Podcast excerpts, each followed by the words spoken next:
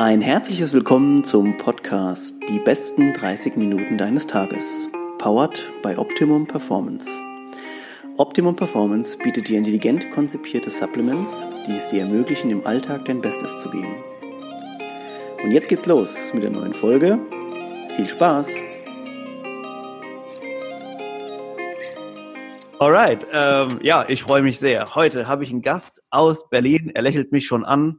Max Planer. Ich, ich fange mal ganz kurz an zu erzählen. Europameister, Weltmeister, Olympiateilnehmer und aktuell äh, Ruderer im Deutschlandachter. Habe ich jetzt alles richtig gesagt, Max? Guten Morgen. War nicht ganz richtig. Morgen erstmal, er war, war schon fast richtig. Ähm, sitze momentan nicht im Achter, sondern ja. ähm, bin im Team Deutschlandachter, sitze gerade im Vierer.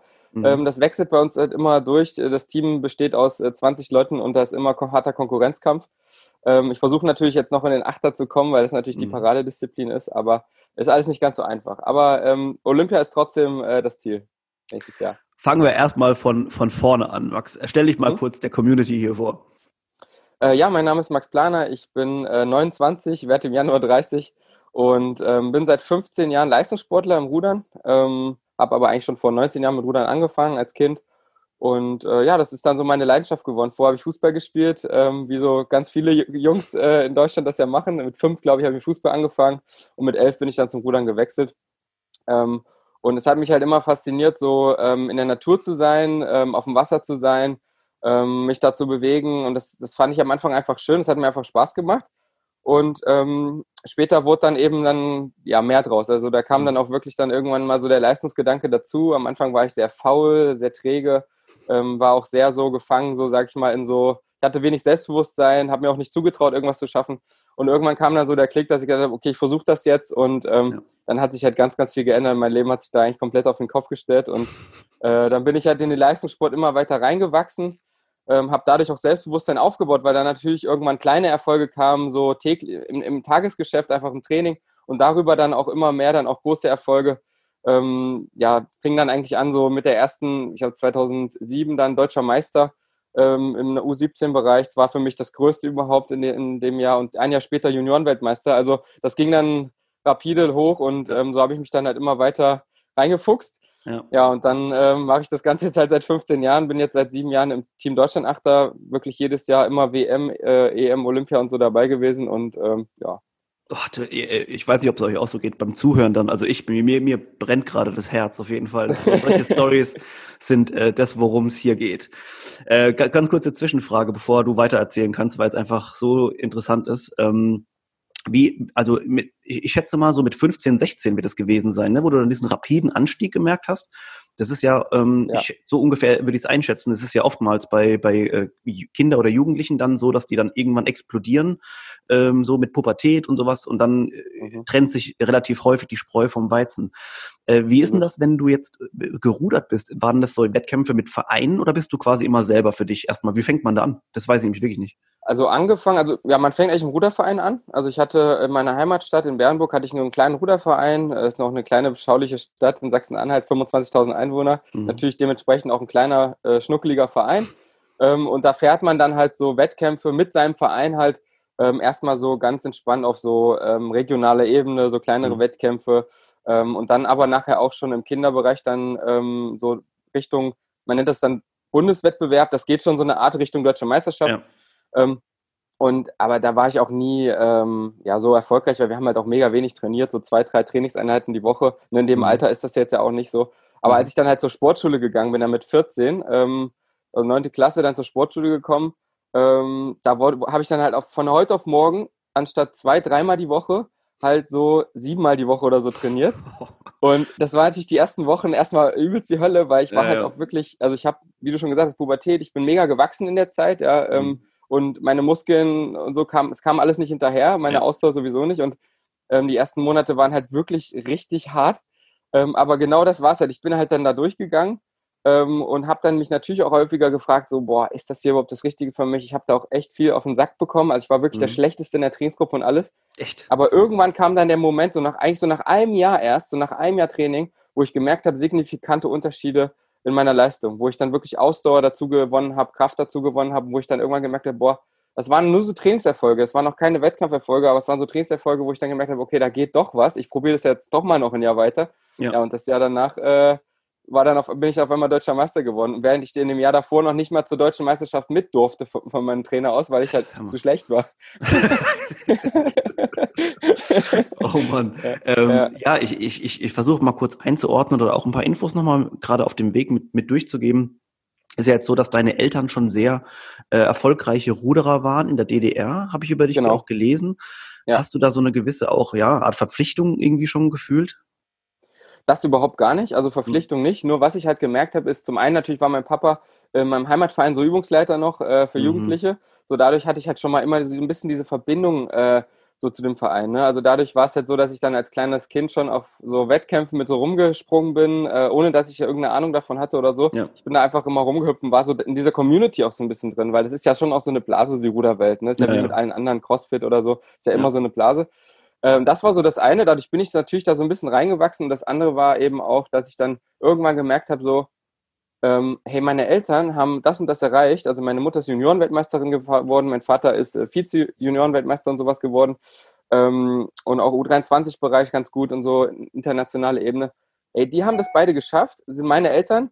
Warum sollte ich das nicht auch mal probieren? Oder warum ja. sollte ich das nicht auch schaffen können? Das war für mich eher so eine Motivation zu sagen, so, ey, ich bin zwar von meinem Leistungsniveau weit davon entfernt, aber die haben das geschafft. Ich bin mhm. quasi aus denen entstanden. So, ja. warum sollte ich es nicht mal versuchen? Ich habe doch auch Gene das, davon abbekommen. Ja, ist halt so. Ich, ich, ich habe das wirklich so dann, so, so habe ich mir das damals irgendwie erschlossen. Also ich habe ja. daraus irgendwie Motivation geschöpft. Und das Coole war, die haben mich nie irgendwie, also nie Druck, die haben mich nie gedrängt irgendwie, hey, jetzt ruder mal und versuch mal mehr zu machen. Es gibt auch ganz viele auch ähm, ich kenne, wo das so eine Ruderdynastie ist, wo dann richtig so von oben mhm. gibt so richtig Dampf die ganze Zeit, komm, gib mal Gas so. Das mhm. sind dann auch meistens die, die es am wenigsten Spaß macht, so das Ganze. Ja. Und bei mir war das aber überhaupt nicht so, sondern es war eher so, dass ich dadurch Motivation hatte. Ähm, und immer natürlich auch Ratgeber, ne? Also ja. meine Eltern, die auch vom Charakterzug ganz unterschiedlich sind, immer auf ihre Weise verschiedene Ratschläge geben konnten. Als ich dann auf mhm. die Sportschule gekommen bin und am Anfang vor allem da richtig am struggeln war, äh, konnten die natürlich mega gut, äh, wenn ich die angerufen habe, sagen so, hey Max, ähm, pass auf, äh, das war bei mir auch so und musste jetzt so und so machen. Also das, das mhm. war halt eher positiv für mich. Immer so gehört, äh, der Vater hat so und so gesagt, so, ah, gefällt mir nicht so. Mutter, was sagst du dazu? ja, so ungefähr. Also ganz unterschiedliche Meinungen, aber das hat immer so die Kombination aus beiden, da konnte ich mir ja. dann immer daraus erschließen, so wie ich, wie ich dann meinen Weg gehen soll. Ja. Ähm, das heißt also, so wie ich das verstehe, haben deine Eltern dich jetzt auch nicht mega unter Druck gesetzt irgendwie und gesagt hat, hey, du musst äh, das und das so und so machen. Gar nicht. Obwohl dein Vater nicht. wahrscheinlich auch dein Trainer dann teilweise war, ne? Der war tatsächlich an meinem Heimatverein zwischenzeitlich mal kurz auch mein Trainer, weil ähm, da gab es so ein bisschen Trainermangel und so. Ähm, das, das war auch wirklich die Zeit, die mir nicht so Spaß gemacht hat, muss ich sagen, weil mhm. ähm, das, man kennt das ja auch, ne? Also ähm, als Sohn vom Trainer ist nicht so Immer geil. der Härteste. Also für einen selber ist es scheiße und ja. äh, die anderen Kinder finden es scheiße und äh, der Papa mag es auch nicht, weil er sich sagt so, boah, ich will den ja jetzt nicht irgendwie besser behandeln als die anderen. Deswegen ja. behandeln ich ihn mal schlechter als die ja. anderen. So. so. das ist halt. Ähm, das ist aber, so, ja. Das war wirklich die Zeit, also ohne, ohne jetzt zu sagen, dass so mein Papa, ich glaube, mein Papa ist mega, oder selbst wenn er jetzt noch, äh, ähm, ich meine, macht momentan weniger, aber er ist mega der gute Trainer oder er ja. könnte auch im Leistungsbereich ein guter Trainer sein, da bin ich mir mhm. hundertprozentig mhm. sicher, weil er auch die Empathie hat, um mit dem Sportler halt auch richtig empathisch auch umzugehen. Und meiner Meinung nach heute zu heutzutage das ähm, wichtiger ist als alles andere. Ja. Ähm, aber damals in der Zeit war es für mich auch irgendwie hart, weil es so eine Bürde war. Da war es so ein bisschen, dass ich den Druck so ein bisschen gemerkt habe. Mhm. Aber das mhm. war nur ein halbes Jahr oder ein Jahr oder so, das war nicht lange.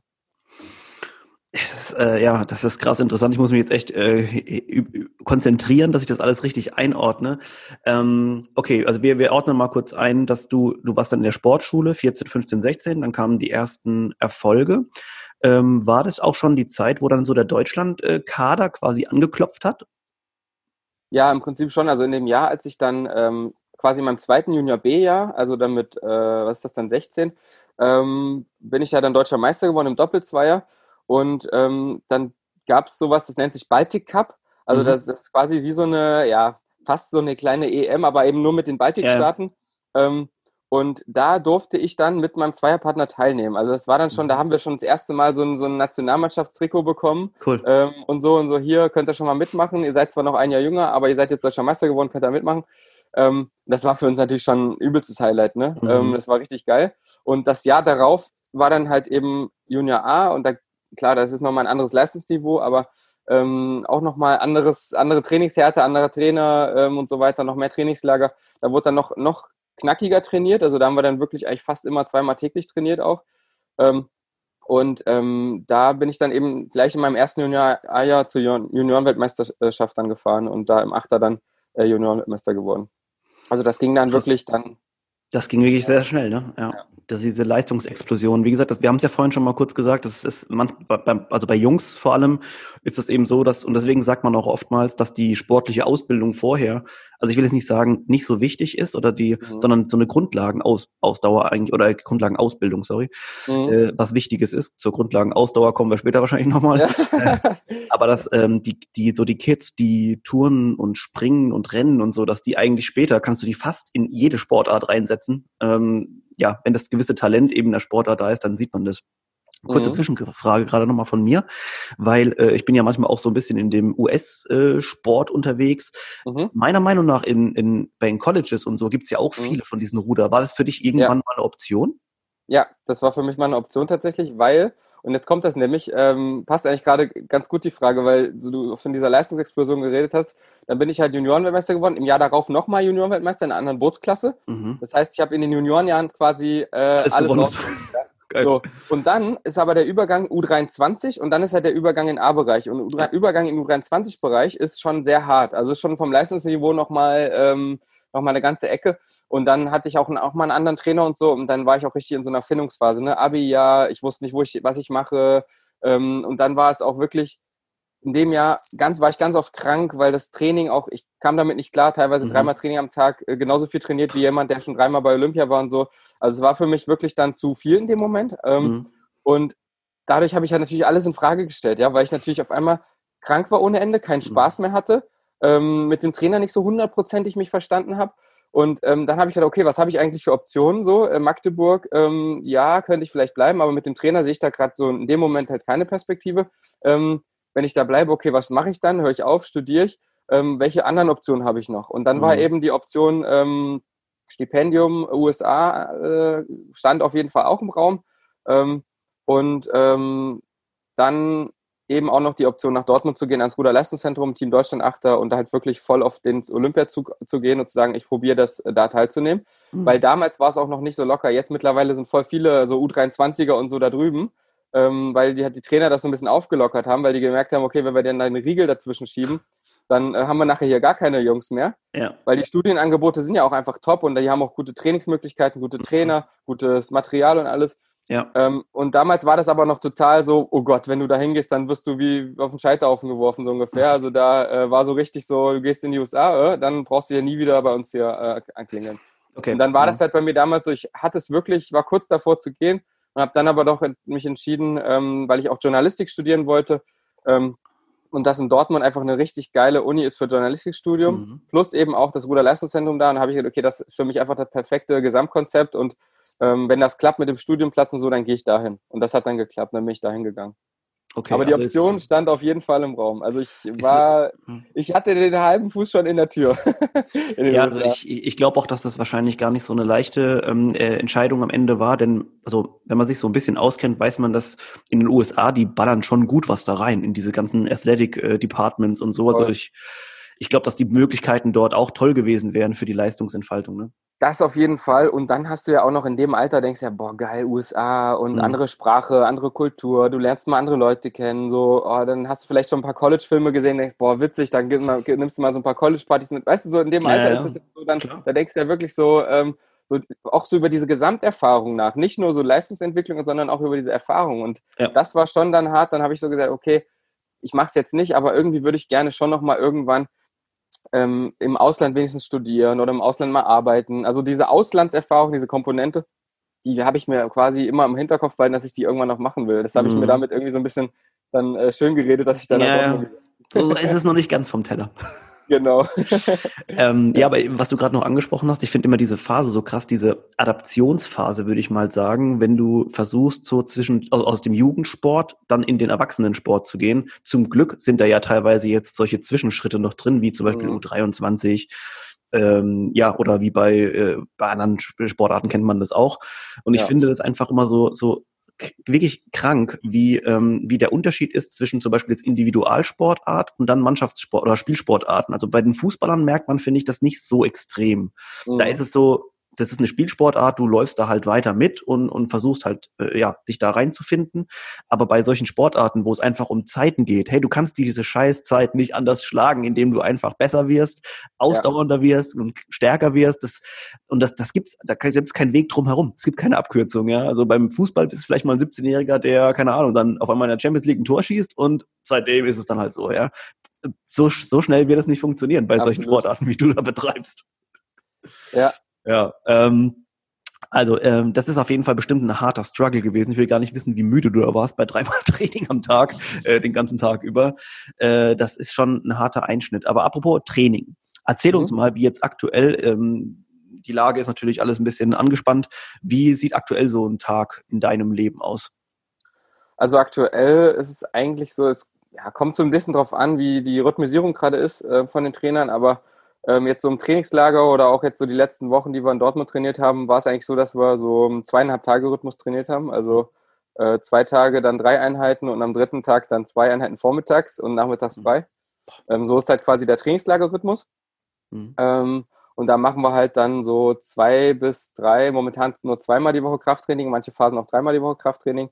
Äh, und der Rest halt ganz, ganz, ganz viel Rudern. Mhm. Ähm, Wenn es draußen geht, draußen, sonst auf dem Ruderergometer äh, lange Ausdauereinheiten, ähm, wo wir dann so 20, 22 Kilometer halt am Stück fahren. Äh, und also extensive Ausdauertraining. Und dann ein bis zweimal die Woche dann so ein bisschen INA-Strecken, also dann intensivere Sachen, ähm, mhm. wo wir halt ein bisschen reinballern. Ähm, so meistens, also jetzt in Dortmund zum Beispiel, wenn wir da trainieren, machen wir es meistens dann Sonntag, so als Abschluss der Woche. Ähm, und da haben wir so einen normaleren Trainingsrhythmus eigentlich auch ein bisschen anders. Da ist es eigentlich so, dass wir Montag und Freitag eigentlich im Prinzip nur Krafttraining machen, sondern mhm. und sonst nichts. Und an allen anderen Tagen halt dann äh, halt doppelt trainieren und da dann die ganzen Ausdauersachen machen. Feierst du das, Krafttraining zu machen? Ja, voll. Ähm, ja. Also ähm, das ist halt eine willkommene Abwechslung zu dem ganzen Ausdauertraining. Klar, es ist natürlich bei uns so, das widerspricht sich ja eigentlich. Also mhm. du merkst halt nicht so den Muskelzuwachs zum Beispiel, wenn du jetzt äh, Krafttraining machst, wie jetzt, wenn du jetzt nicht so viel Ausdauer machen würdest. Ich glaube, mhm. da kann auch jeder Kraftsportler, ja. äh, was ich meine. Da gehen die Gains aber, weg. Genau, da gehen die Gains weg. äh, dann sollte man auch nicht so viel Salat essen. Nee, aber das ist halt wirklich, das ist halt wirklich so, ähm, es macht echt Spaß, ähm, im Kraftraum zu arbeiten. Wir haben auch einen, einen, einen ähm, Athletiktrainer, der äh, ab und zu da ist der uns auch die Pläne schreibt und so. Ähm, ist einfach geil, mal ein paar Stangen auch hochzuballern. Ja, ne? ja, ja. auf jeden Fall. Also so äh, muss ich sagen, es bestätigt sich auf jeden Fall auch die so das Bild, das man teilweise hat, wenn man im Sport bisschen unterwegs ist. So ihr ihr seid heftige Leute auf jeden Fall, wenn ich mir das Training manchmal angucke. Ich habe schon mir Videos angeschaut. Ey, also ja, auf jeden Fall ordentlich. Aber was mir aufgefallen ist noch, ist, dass ähm, du auch so von der sportwissenschaftlichen Warte her auf jeden Fall schon, also ich merke ja die Begrifflichkeiten und so, auch die du, die du da so reinwirfst mit Rhythmisierung, Periodisierung.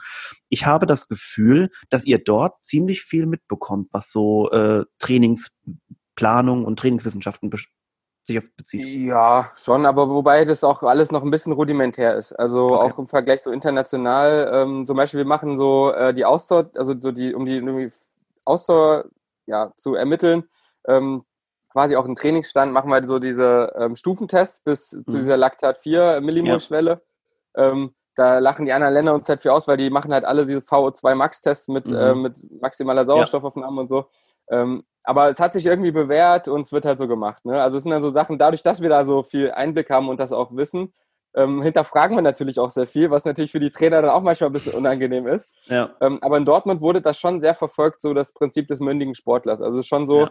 ähm, das war für mich auch ein Riesenunterschied zu Magdeburg, muss ich ehrlich sagen. Da war schon noch so ein bisschen so diese alte Schule aus der DDR, die hat man schon noch so ein bisschen gespürt. So, der Trainer Einfach nur trainieren, sagt, muss nicht nachfragen. Ja, genau, so der Trainer äh, sagt was, es ist Gesetz, du musst das machen. Und ähm, ja. so, klar gibt es natürlich auch mal ein kleines Nugget vom Trainer, dann wenn es gut geklappt hat und du irgendwie, dann darfst du doch mal vielleicht eine Einheit was anderes machen oder mal locker machen. Aber meistens war es so eine relativ klare Hierarchien. Und in Dortmund ist das schon alles so mündiger Sportler, die wollen auch, dass du studierst, die wollen, dass du was nebenher machst. Also es ist schon, schon ein bisschen anders und klar, ähm, wie, wie sehr sich dann jeder Einzelne aber damit auseinandersetzt, was man da tut, hängt mhm. natürlich auch von einem selber ab. Also ja. auch, klar gibt es auch welche, die sich da, die da weniger hinterfragen, die das einfach eher durchziehen, was natürlich auch Vorteile hat. Aber bei mir war das schon immer so, dass ich dann ja Sachen hinterfragt habe ähm, gerade halt durch meinen Background auch mit, äh, ich habe mir früher schon auch viele Fragen selber immer gestellt, ne? Gerade ja. als ich dann in der Schule so kein Selbstvertrauen, keine Freunde, so da hinterfragst du halt auch Sachen, so warum bist du jetzt, bist du jetzt der, der gemobbt wird? Mhm. Äh, so und dadurch habe ich halt viele mal angefangen, Fragen zu stellen. Und das hat sich dann natürlich auch durch die Leistungssport durchgezogen. Und dadurch habe ich zum Beispiel auch dann mein Physio, wenn der mir am irgendwie, wenn ich gesagt habe, boah, ey, also immer vor der WM tut mir hier der rechte, also tut quasi der rechte Ellbogen, so der Unterarm, ja. die, die Sehne weh.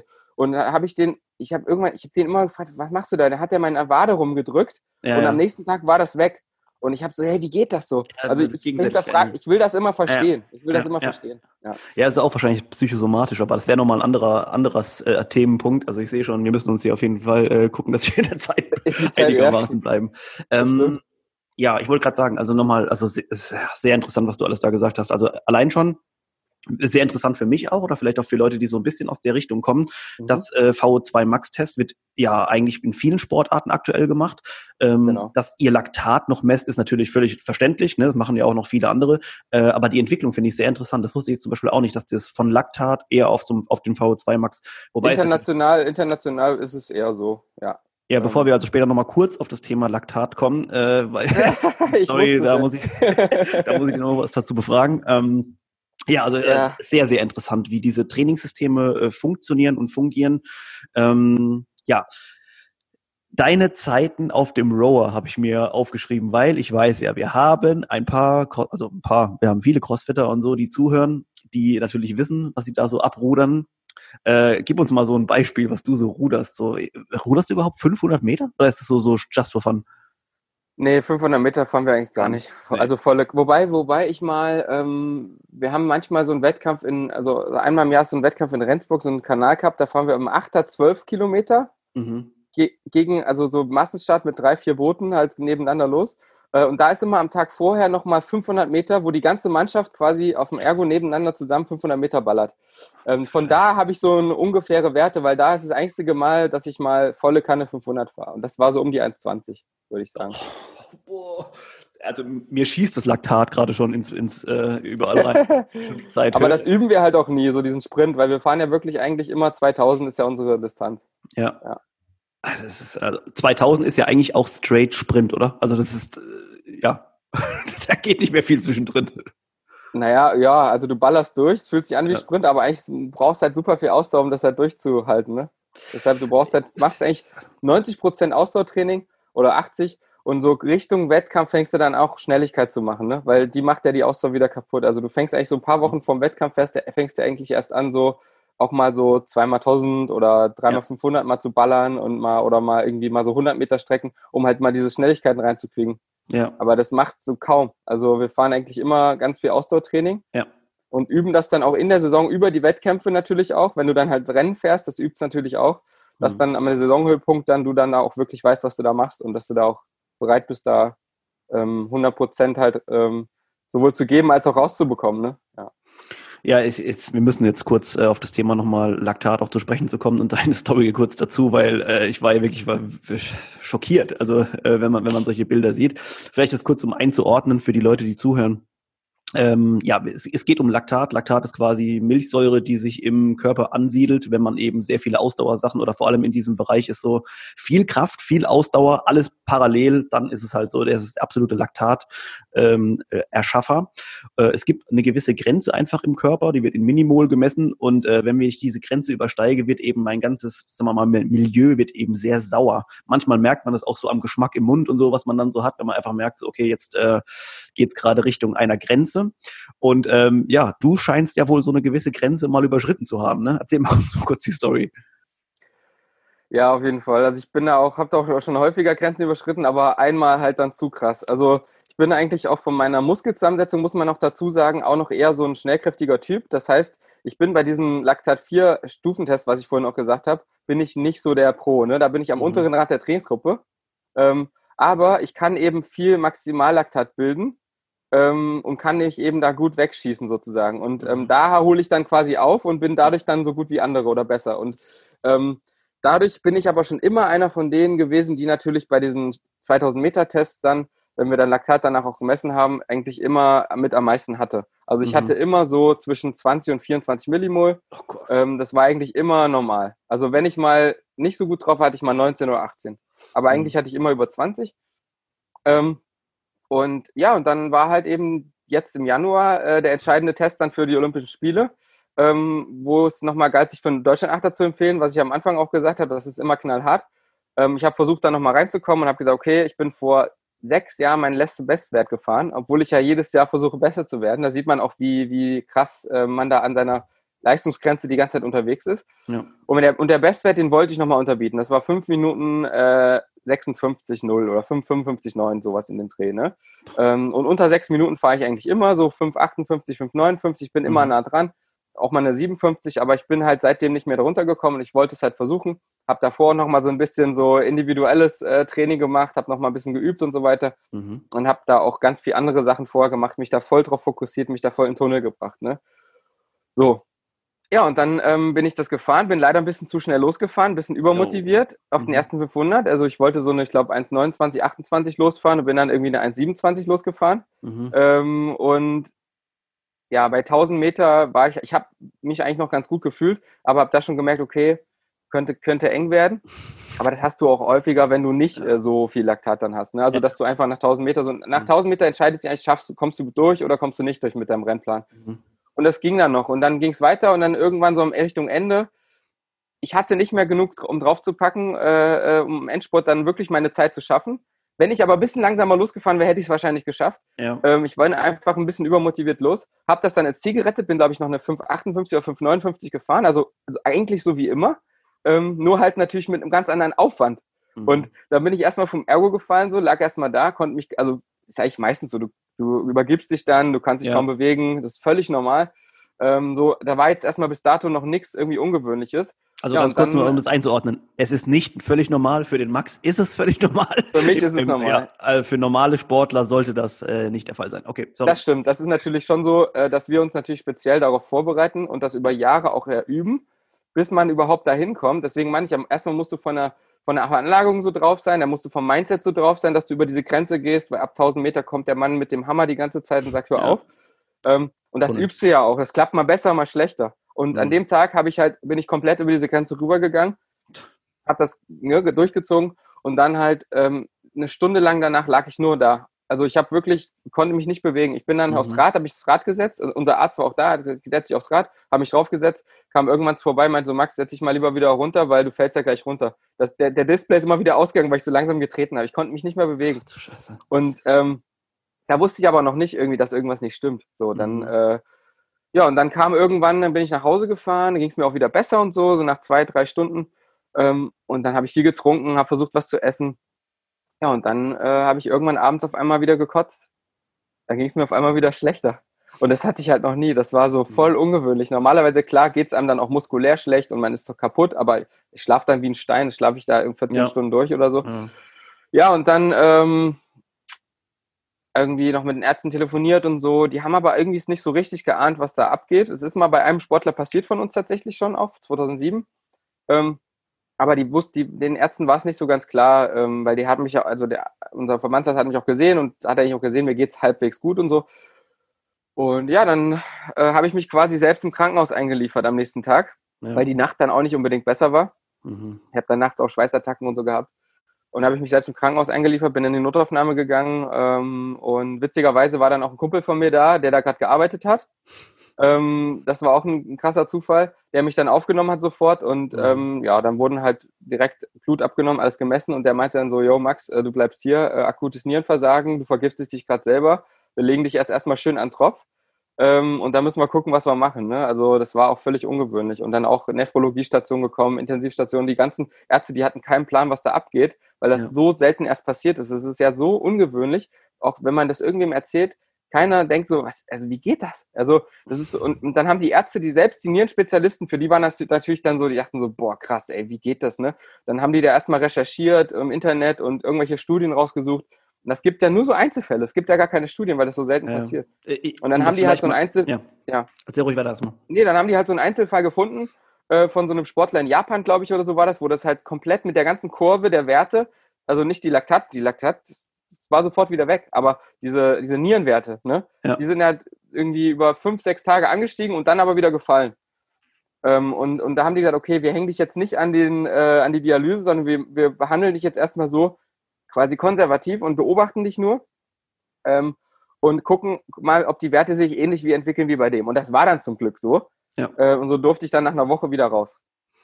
Also nur um das vielleicht mal äh, kurz einzuordnen, dass ihr es versteht, was, in welchen Bereichen wir hier reden. Also man spricht normalerweise von über, wenn man über sechs Minimol ist, ist man im, im anaeroben Bereich. Das heißt also, da häuft sich eigentlich schon Laktat an. Ähm, die Freizeitsportler und so, ne, wenn man joggen geht oder irgendwie walken, keine Ahnung, sollte man halt unter vier bleiben, dann ist man im aeroben Bereich. Es, es, es reichert sich nichts an und man bekommt am nächsten Tag keinen Muskelkater. Das ist eigentlich das Resultat davon. Und wenn man ab sechs Millimol ist man halt eben im Bereich, wo es halt äh, laktatmäßig interessant wird. Jetzt ist der Max so generell im 20 bis 24 Millimol-Bereich, was wirklich abartig ist. Ähm, und dann ist natürlich irgendwann so, dass die Niere immer wieder dieses Laktat abtransportieren muss. In dem Fall war es jetzt anscheinend so, dass sie es zwar geschafft hat, abzutransportieren, aber dass es irgendwelche Beiprodukte gab, die die Niere ja. nicht mehr verarbeiten konnte. Und äh, ja, das, was wir dann im, im, im Volksmund unter Nierenversagen dann manchmal auch oder ein annäherndes Nierenversagen kennen, was wirklich im, im Sinne des Laktats, dass es also auf diese Weise, auf diese Art und Weise kommt, echt krank ist. Also der Max war mit Sicherheit da an einer, an einer Schwelle, die die Körper, also der wirklich den körperliche Leistungsfähigkeit, also da war irgendwann, ist die, die Licht aber bald aus gewesen. Also das kann man fest sagen. Ja, auf jeden Fall. Das war auch eine lebensbedrohliche Situation, deswegen will ich ja. das auch alles gar nicht schönreden. Ähm, das war definitiv, äh, ja, meine Freundin hat natürlich immer noch ein Trauma so davon. Ne? Die hofft natürlich, dass ich nicht nochmal so einen Test fahren muss. Mhm. Ähm, so, das war auf jeden Fall eine krasse Situation. Ich bin auch wirklich froh, dass ich dann ins Krankenhaus gegangen bin, natürlich. Äh, und dass ich da auch echt gut behandelt wurde. Die Ärzte, die auch selbst davon keinen Plan hatten, die haben sich so krass reingefuchst und haben sich da richtig mit beschäftigt. Da kam der Chefarzt da ein paar Mal vorbei und hat mit mir geredet. Und ähm, dann hatte ich auch noch einen Sportarzt, auch aus Berlin, ähm, einen guten Vertrauten, mit dem ich dann jeden Tag telefoniert habe, der selber auch mal auf der Nephrologie gearbeitet hat, Nieren transplantiert hat und alles. Der wusste halt auch, was, was da los war. Ähm, mit dem habe ich jeden Abend telefoniert. Der mich immer, wenn er aus seiner Praxis nach Hause gefahren ist, hat er mich immer abends angerufen. Wie geht's dir? Äh, und hat mich gefragt, was, was so Phase ist. Und der war auch der Erste, der mir gesagt hat, Max, du bist über dem Berg. Also ich habe dir immer meine Werte ja. durchgegeben und er war der Erste, der gesagt hat, nach drei, vier Tagen meinte der, Max, ähm, äh, du, kannst, äh, du kannst froh sein, du bist über dem Berg, keine bleibenden Schäden, weil das wusste ich bis dahin noch nicht. Ja. Ähm, keine bleibenden Schäden, ähm, du wirst wieder gesund und das ist das Wichtigste.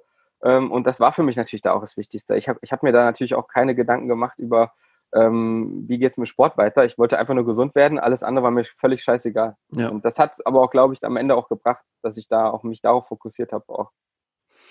Ja, ähm, also das ist wirklich eine mega krasse, krasse Geschichte. Das, das darf man, das müsste man nochmal, müsste man einen ganz eigenen, eigenen Podcast nochmal über, über, über das machen und was auch so die sportmedizinischen Hintergründe sind. Aber wir switchen jetzt mal von ähm, wieder Richtung positiv. Ähm, ja, vorhin hast du ja auch was erwähnt, auch, dass du gesagt hast, dass du früher auch teilweise manchmal gehänselt oder gemobbt worden bist ähm, und hast dich bestimmt dann schon, also dir es geschafft, eben dich aus verschiedenen Krisen vielleicht auch rauszuwinden, jetzt auch in der Verletzungssache, man wird ja, ja immer stärker daraus jedes Mal. Ähm, vielleicht sind wir jetzt gerade so, wenn wir jetzt so in die Mindset-Richtung gehen, Mhm. Ähm, vielleicht hast du ja mal einen Tipp für den einen oder anderen, so was das Thema Selbstbewusstsein und auch so an sich glauben. Ähm, fällt dir spontan was ein, was wir, weil ich jetzt öfter mal die Leute irgendwie oder auch Podcasts höre, wo das oftmals behandelt wird, einfach das Thema. Mhm. Also damals war es so, also als ich ähm, wirklich dann mit Leistungssport angefangen habe, da wollte ich eigentlich erstmal so mir selbst zeigen und auch anderen zeigen, dass ich halt mehr drauf habe so. Also da kam halt auch quasi aus dieser aus diesem mangelnden Selbstbewusstsein oder aus dieser so, ja, von außen so, was ich so bekommen habe, war, daraus ist halt so eine Motivation entstanden. Ja. Und deswegen ähm, sage ich auch heute, ich bin keinem, der mich gemobbt hat, böse, sondern ich sage eher so, ähm, das war eigentlich gut, weil ja. mich das halt auch ein bisschen angestachelt hat. Das mhm. heißt, man sollte, glaube ich, das gar nicht bewerten, ähm, sondern einfach so erstmal so annehmen, wie es ist. Genauso, wenn man jetzt merkt, okay, ich, ich habe nicht so viel Selbstvertrauen, ich äh, zweifle die ganze Zeit an mir, ähm, vielleicht es gar nicht bewerten, sondern erstmal so beobachten und annehmen, ähm, dass das überhaupt so ist, weil ja ähm, dann kannst du auch versuchen, daran zu arbeiten, das zu ändern, weil es sind alles unterbewusste Prozesse. Das weiß ich auch heute, das wusste ich damals noch nicht, aber wir haben 60, 70.000 äh, Gedanken am Tag und äh, die sind alle unterbewusst oder die meisten davon. Kaum welche davon kriegen wir mit und davon sind irgendwie nochmal drei Viertel negativ oder so. Also ja. du hast halt so viele negative, und das ist aber normal, diese Spirale. Ähm, und es hat mir auch in den letzten Jahren voll viel geholfen, damit so äh, zu lernen, umzugehen. Indem ich halt äh, versucht habe, da mal hinzuschauen. Ne? Also so, auch so Meditation und solche Sachen, so hinschauen, ja. was passiert da in meinem Kopf. Weil ähm, man ist nicht der Einzige. Jedem geht das so. Also es, ja. es geht wirklich, ähm, selbst den erfolgreichsten Menschen äh, geht es genau so, dass die auch mal, dass die sich auch mal, oh, oh nee, da bin ich doch jetzt nicht gut, das schaffe ich doch jetzt gar nicht. Wie, wie soll denn das was werden? Vor einer Prüfung zum Beispiel die Angst oder mhm. vor einem Wettkampf oder so. Da denkt man ja immer, oh nee, nee, scheiße, ich, ich schaffe das nicht, bin ich gut. Und das sind immer diese Stimmen, die wieder kommen. Das habe ich auch durch so viele Wettkämpfe natürlich immer wieder gehabt. Das ist immer mhm. wieder gekommen. Ähm, und ich habe dann zum Beispiel ähm, gerade jetzt so, also so ein Tipp vielleicht vor so Situationen wie dieser, ähm, vor einem Wettkampf, vor einer Prüfung, was auch immer. Ähm, das habe ich damals intuitiv angefangen, dass ich mich vom Spiegel gestellt habe, ähm, mir selbst so auf die Brust geklopft habe, so und so gesagt habe und mir in die Augen geschaut und gesagt, du schaffst das. Mhm. Weil ich brauchte das. Ich musste mich irgendwie, weil ich so aufgeregt war, ja. dass ich mir selber dann sagen musste, du, Max, du schaffst das. Weil ich ja. bin am Ende ja auch der Einzige, der diesen Wettkampf auch, äh, gerade auf dem Ergometer bist, sitzt du ganz alleine. Ne? Ja, klar. Das ist nochmal was anderes, aber da du, dann musst du alleine durch, da hilft es dir auch nichts, wenn dir jemand anders sagt, du schaffst das. Da musst du es dir selber sagen. Ja. Ähm, und das habe ich damals intuitiv gemacht und das mache ich bis heute eigentlich vom Wettkampf. Und das, das hat mir total geholfen, durch solche Extremdrucksituationen halt durchzukommen ähm, weil du das einfach, äh, ja, durch diese Affirmation, durch dieses positive äh, Self-Talk, ähm, dadurch, dadurch kannst du auch diese, diese negativen Gedanken auch mal ein bisschen verstummen lassen mhm. und dich mal wirklich auf das fokussieren, ähm, nämlich, dass du dass es auch wirklich schaffen kannst, weil du kannst es schaffen. Und gerade im Sport, ähm, ich weiß nicht, da wirst du dich wahrscheinlich besser auskennen, aber das, ähm, wo wir hinkommen an die Grenzen, ist eigentlich so 60, 70 Prozent, wo wir denken, wir können nicht mehr. Ne? Ja. Eigentlich könnten wir noch viel weiter. Ja, ja. Das auch mal zu wissen und und da, ja, das, das wäre auf jeden Fall dafür ein Tipp. Ja, und so allgemein, ähm, wie gesagt, also das hat mir total viel auch jetzt in den letzten Jahren nochmal geholfen mit der Meditation und so weiter und mhm. Achtsamkeitstraining, mhm. weil du dann einfach anfängst zu verstehen, du bist nicht die Emotion. Du bist nicht die Stimme im Kopf, die sagt, oh nee, das schaffe ich nicht, das geht nicht, ich bin nicht gut genug. Du bist das nicht, sondern mhm. äh, das ist nur deine Konditionierung. Das ja. ist nur das, was du vielleicht von außen in deinem Leben wahrgenommen hast, so wie ich jetzt als Kind, wo ich dann in der Schule, da natürlich äh, dachte ich dann immer, ich bin nicht gut, ich wusste aber nicht warum. Das ist ja, schlimmer geht's ja eigentlich nicht. Aber ja. ähm, du bist ja in deiner Essenz was anderes als diese Stimme. Und sich davon mal so äh, frei zu machen und zu sagen, so, ähm, was ist jetzt meine Seele, was bin ich und was sind, ist diese Konditionierung, dieses sogenannte Ego-Bewusstsein, ähm, das ist für mich ein totaler Gamechanger, weil dadurch, wie gesagt, kannst du dich lösen von du bist die Emotion und du hast die Emotion also beste Überleitung überhaupt, nämlich ähm, Game Changer. Apropos Game Changer, der Max hat auch einen Podcast, der nämlich Game, der Game Changer Podcast heißt. Und so wie er jetzt gerade anfängt, schon zu philosophieren, so geht es da auch weiter. Also genau. sehr, sehr interessant. Also Herzensempfehlung. Ich habe da schon reingehört. Ähm, ich Danke. war richtig geflasht. Ähm, vielleicht zwei Sachen, die man jetzt so mitnehmen kann aus dem Talk, mhm. die wir jetzt kurz hatten, jetzt gerade in, in, in Bezug auf diese Mindset-Geschichte. Mhm. Die erste Sache ist wirklich, ähm, also das Thema Meditation und sich eben auch ähm, dieses, diese Sachen anhören ähm, oder in sich reinhören, ist natürlich echt eine wichtige Sache. Und das, was du auch gesagt hast, hat mir, ich fand, habe das so gefeiert, also dass du es auch nochmal gesagt hast, dieses, dass Leute dich auch anzweifeln und auch ähm, und vielleicht dich auch irgendwie fertig machen wollen, keine Ahnung. Also ich muss ehrlich sagen, ich feiere das immer, wenn mich jemand auch unterschätzt und irgendwie ja, sagt. Ich liebe das. Außenseiterrolle. Es, es, es kann nichts Besseres Beste. passieren. Ja, ich, ja. ich, ich hoffe ich immer, dass mich noch mehr Leute immer wieder kommen und sagen, ey, ja. hä, das schaffst du doch gar nicht? Ja. Es gibt nichts Besseres für mich, weil äh, ja, es ist auch gute Sportler, erfolgreiche Sportler. Ey, Michael Jordan, wenn der ein schlechtes Spiel hatte, irgendein scheiß Reporter kam hin, ey, Michael, hast du das nicht mehr drauf? Im nächsten Spiel macht er 50 Punkte. Ey, das, das, du kannst so mit so Leuten, also ich will nicht sagen wie uns oder solchen Leuten, die halt Bock haben, was zu erreichen, mhm. äh, so, da kannst du nicht so machen. das geht, das ja. geht äh, Aber du musst es halt wirklich achtsam eben behandeln, weil du es halt, glaube ich, äh, man, es kann natürlich auch ins Negative abdriften. Wenn ja. du vielleicht eine längere Phase hast, wo es nicht so läuft oder so, oder wo du dann nicht so eben so schnell diese Antwort geben kannst. Ja. Aber genau deshalb finde ich, wenn man damit achtsam umgeht, dann kann man es so als Power benutzen, wie du es gerade sagst. Man kann es als Stärke benutzen. Ja, also äh, ja, super, super interessant. Äh, ich muss auch ehrlich gesagt gestehen, ich habe vergessen, den Timer anzumachen. Wir sind mit Sicherheit schon über die über die Zeit drüber.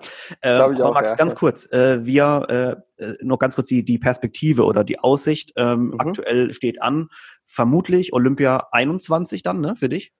Genau. Also ja. das ist jetzt momentan der Plan. Natürlich nach dem Nierversagen und so war erstmal so, okay, wie geht's weiter? Ne? Mhm. Ähm, ich wusste gar nicht, was los ist. Und dann habe ich es aber jetzt im Sommer wieder geschafft, ins Team reinzukommen. Gab auch nochmal ein paar personelle Veränderungen da. Also da haben auch Leute gesagt, sie hören auf jetzt, weil sie das Jahr nicht nochmal machen wollen und so. Mhm. Ähm, das hat mir natürlich nochmal die Tür geöffnet, nochmal reinzukommen. Und jetzt ähm, ist aktuell das Ziel Olympia 2021. Ähm, da ich momentan im Vierer sitze, ist es so, dass wir den Vierer noch für Olympia qualifizieren müssen, international. Oh, mhm. Das heißt also, wir haben im Mai noch eine Qualifikationsregatta in Luzern, ähm, bei der wir erstmal noch ähm, ja, unter die besten zwei kommen müssen von denen, die noch nicht qualifiziert sind. Ja. Ähm, und dann würde ich auch zu Olympia fahren. Mhm. Und deswegen ist so der aktuelle Fahrplan Mai und dann halt Juli Olympia. Boah, das ist aber krass mit Mai, ne? Das ist ja extrem nah nochmal an, das ist, dass es so spät nochmal die Quali gibt, ne? Ja, das ist echt nah, kurz davor. Also, äh, ja, aber dadurch haben wir Peak natürlich auch noch Mai und dann, dann gibt's noch Richtig, mal du bist da voll auf dem Peak und dann ja, musst du vielleicht ein, zwei Wochen ein bisschen raus und dann ja. musst du eigentlich schon wieder nach oben. Ja. Gut, also einmal die Perspektive. Also ich kann dir eins sagen, ich werde es mir anschauen, wenn du ruderst. Das kann ich dir mit Sicherheit versprechen schon mal. Sehr gut. Und äh, wir machen noch mal ganz kurz ein bisschen Werbung für dich. Max, wie finden wir dich so am besten äh, im Internet, irgendwo auf Instagram und deinen Podcast? Erzähl mal kurz was. Genau, äh, Max Planer auf Instagram, Facebook äh, Maximilian Planer, aber ich glaube, Facebook nutzt kaum noch einer. Ähm, und dann eben natürlich auf allen Kanälen, wo es äh, Podcasts gibt, mein äh, Podcast Game Changer ähm, und dann auch noch meine Homepage maxplaner.de. Genau, da könnt ihr mich finden und ansonsten auch eine E-Mail an info.maxplaner.de, wenn ihr was wissen wollt. Geht immer der Mann ist voll ausgestattet. Also wenn ihr es, wenn ihr ihn anschaut, er hat einen blauen Haken, das ist ein richtiger Promi, den wir hier haben. Also alle mal. Das war ein harter ne? Kampf, den zu kriegen, sage ich dir. okay, Max, also vielen Dank schon mal für deine Zeit. Äh, das war eine äh, ganz tolle Folge. Das ist, das weiß ich wieder, warum ich das Ganze hier mache, weil ich dann so Gäste wie dich da habe, äh, wo man so viel Inspiration und Motivation für den Tag bekommt. Ich bin, ich bin wirklich pumped. Also vielen Dank fürs Dasein. Vielen Dank auch, ja, dass ich da sein ähm, durfte. Hat mir auch sehr viel Spaß gemacht mit dir. Wir werden dich verfolgen. Bitte verfolgt Max, äh, einer der sympathischen Sportler, die ich hier bisher im Podcast hatte. Ich kann es nur sagen, wir haben uns jetzt erst kennengelernt vor einer Stunde, aber es äh, ist einfach nur, ich bin auf dem auf dem Fan-Train drauf. So. Ja, danke, danke. Und die Leute, die Leute draußen, äh, bitte seht uns nach, dass wir jetzt ein bisschen überzogen haben. Ne? Bitte ja. nicht böse sein. Der Podcast hat 30 Minuten, aber ja. Genau, also wenn ihr auch, jetzt, falls ihr auf mich böse sein solltet, seid bitte äh, auch nicht böse. Wir äh, haben versucht, genau. mal kurz zu halten. Danke fürs Zuhören. Wir sehen uns nächste oder hören uns nächste Woche. Ciao.